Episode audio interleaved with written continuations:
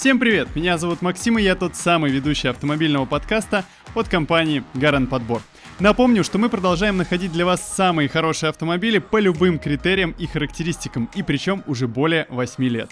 А сейчас мы записываем второй сезон нашего подкаста. Кстати, если кто-то пропустил голосование о том, какой автомобиль мы будем разыгрывать под Новый год, это значит, что вы до сих пор не подписаны на наши социальные сети. Скорее исправляйте эту ситуацию и присаживайтесь поудобнее, потому что сейчас мы начинаем.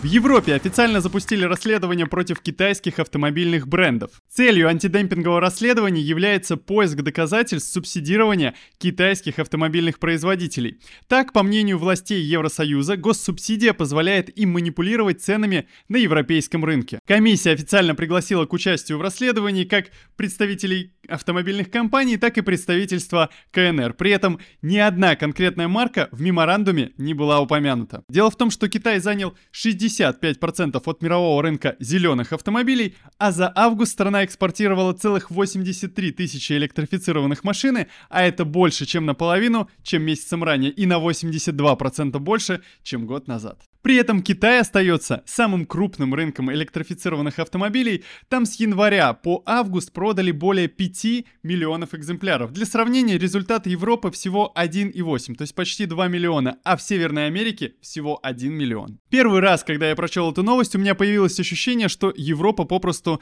завидует Китаю. Ну а если задуматься, что китайскому государству может помешать делать дополнительные компенсации тем брендам, которые выходят на новый рынок, чтобы они могли предлагать самую сладкую цену. Любопытно, что BMW выступила против антикитайских санкций в Евросоюзе. Так, финансовый директор концерна Уолтер Мертл сообщил, что расследование может принести больше вреда, чем пользы. Дело в том, что в BMW считают, что Китай может организовать возмездие на любые санкции Евросоюза.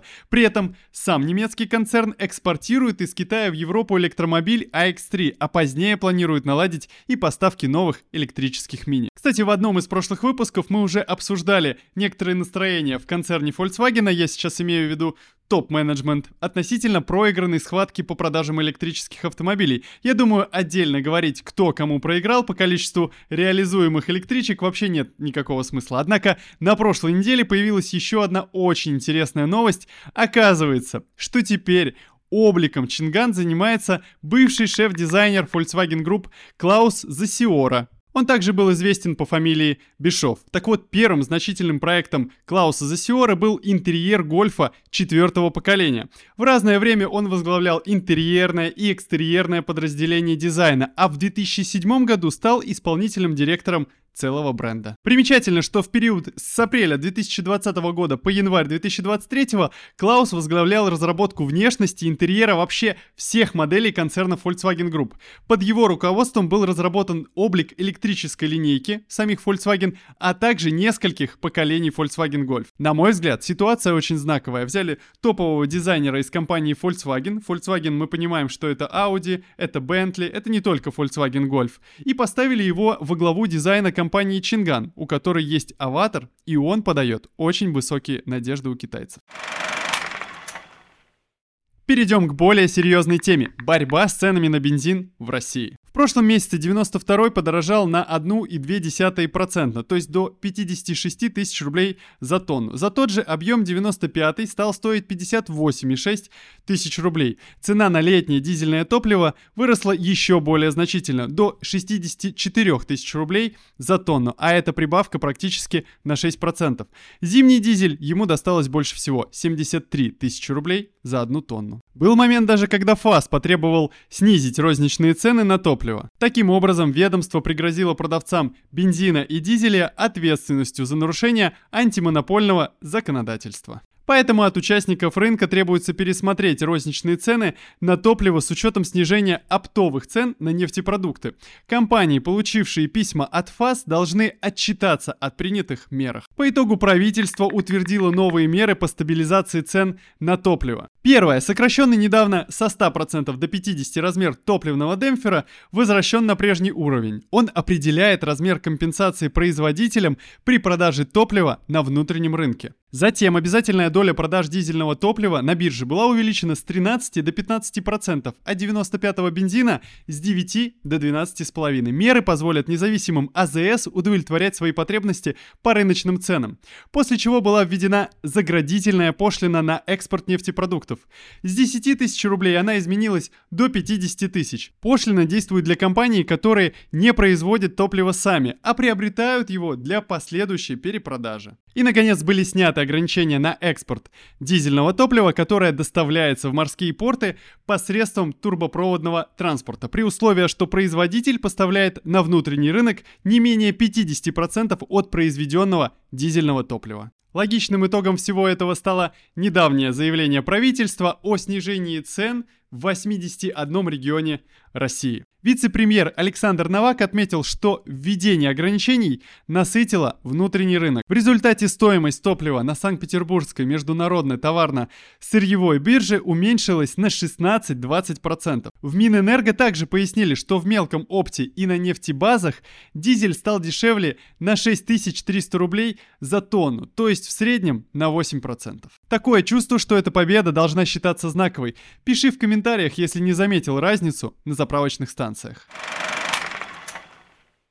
Ну а дальше у меня эксклюзив. Все подробности о новом мощном российском внедорожнике Везувия. Совсем недавно я прочел в журнале Автору, что в Красноярске разрабатывают принципиально новый отечественный внедорожник Везувия. И через какое-то время исполнительный директор этого проекта Александр Сасин дал интервью, из которого следует, что Везувия займет нишу между классическим гражданским внедорожником и узконаправленной техникой для пересеченной местности. Подвеска создана по мотивам использования технологии баги и раллийных автомобилей. Она полностью независимая, причем двухрычажная, с ходом порядка полуметра. Клиренс достигает 470 мм, а за счет минимальных свесов углы въезда и съезда получились просто огромными 38,2 и 37,7 градусов соответственно. В базовую комплектацию войдет обычная грязевая резина с внешним диаметром 37 или 40 дюймов. В качестве опции предложат шины сверхнизкого давления, а в перспективе и гусеничные движители. Движители это как э, двигатели, только для движения. Про полный привод пока только в самых общих чертах. Он постоянный, с дифференциалом. Компоновка автомобиля среднемоторная. Всех необходимых комплектующих в России пока, к сожалению, нет. В частности, двигатель планируют покупать в концерне Great Fall. Это будет двух- или трехлитровые бензиновые турбомоторы. Сочетаться они будут с 8 или 9-ступенчатыми автоматами. Дизель планируется также, но в перспективе. На этот вездеход будет выдаваться паспорт самоходной машины, а он предполагает регистрацию в Гостехнадзоре, а не в ГИБДД, по аналогии с квадроциклами и снегоходами. Однако с учетом наличия всей необходимой светотехники и выполнения других условий, Везувия окажется допущена для эксплуатации по дорогам общего пользования. У водителя должны быть права тракториста, машиниста. Создатели этого вездехода планируют выпускать около 100 машин в год. Предварительная цена около 6 миллионов рублей. С двигателем 2 литра турбо и бензиновым набором опций. А порядка 8 миллионов нужно будет заплатить за мотор 3 литра и дополнительное оборудование. Будет интересно, сколько компания сможет собрать предварительных заказов на такую уникальную модель. А интерес мой вызван неспроста. Дело в том, что электрокар Атом собрал уже 36 тысяч заказов и разработчики закрыли прием заявок. Это при том, что старт производства намечен на середину 2025 года. Сколько будет стоить Атом точно неизвестно, но предзаказ предполагалось оформить за 7 тысяч рублей. В числе бонусов для внесших предоплату у клиентов называются участие в специальных мероприятиях на этапе разработки и экскурсии на завод. Несложно догадаться, какую сумму удалось выручить только на сборе предварительных заказов. Это больше 250 миллионов рублей. Неплохой первоначальный взнос на старте, учитывая, что финансированием проекта занимается госкорпорация Росатом. Остается надеяться, что этот проект не повторит историю печально известного ее мобиля, промышленное производство которого было назначено на начало 2015 года.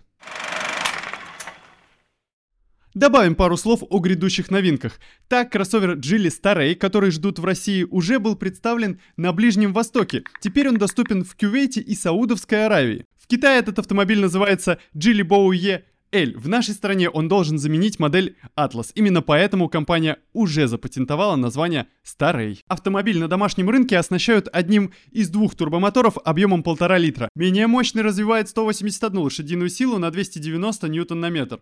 Более мощный 218 лошадиных сил и 325 ньютон на метр. Работают двигатели только с 7-диапазонным роботом, ну а привод традиционно, только передний. Честно говоря, тяжело назвать двигатель с мощностью более 180 лошадиных сил при объеме 1,5 менее мощным, однако китайцы продолжают удивлять. Интересно, какой будет ресурс у этих моторов? Ну а в самой России появятся китайские премиальные электрокары Rising. Марка входит в структуру концерна SAIC и на первом этапе планируется продавать всего две модели – Liftback F7 и кроссовер-купе R7. Дистрибьютором марки станет сибирская фирма Electrocars. Причем F7 сопоставим по габаритам с Mercedes-Benz E-класса. В Россию его будут поставлять с двумя электромоторами совокупной отдачей 544 лошадиные силы и 700 ньютон на метр. Ну а почти пятиметровый вседорожник Rising R7 похож размерами на BMW X6. Он комплектуется той же самой силовой установкой. Цены официально пока не озвучены, но на автору уже есть опубликованные компанией объявления. В них за кроссовер просят 7,8 миллионов рублей, а лифтбэк оценивается в 7 миллионов рублей ровно. Закончить бы хотелось важной новостью о том, что Озон запустил продажу автомобилей на своем маркетплейсе. Машины теперь полностью оплачиваются онлайн, а договор купли-продажи подписывается при доставке. На сайте уже представлены автомобили от компании Delivery Car. Не путайте с едой, ведь это онлайн-дилер китайского бренда Cherry. Сама услуга доступна пока в Москве и Московской области. В дальнейшем Озон будет планировать масштабировать этот проект.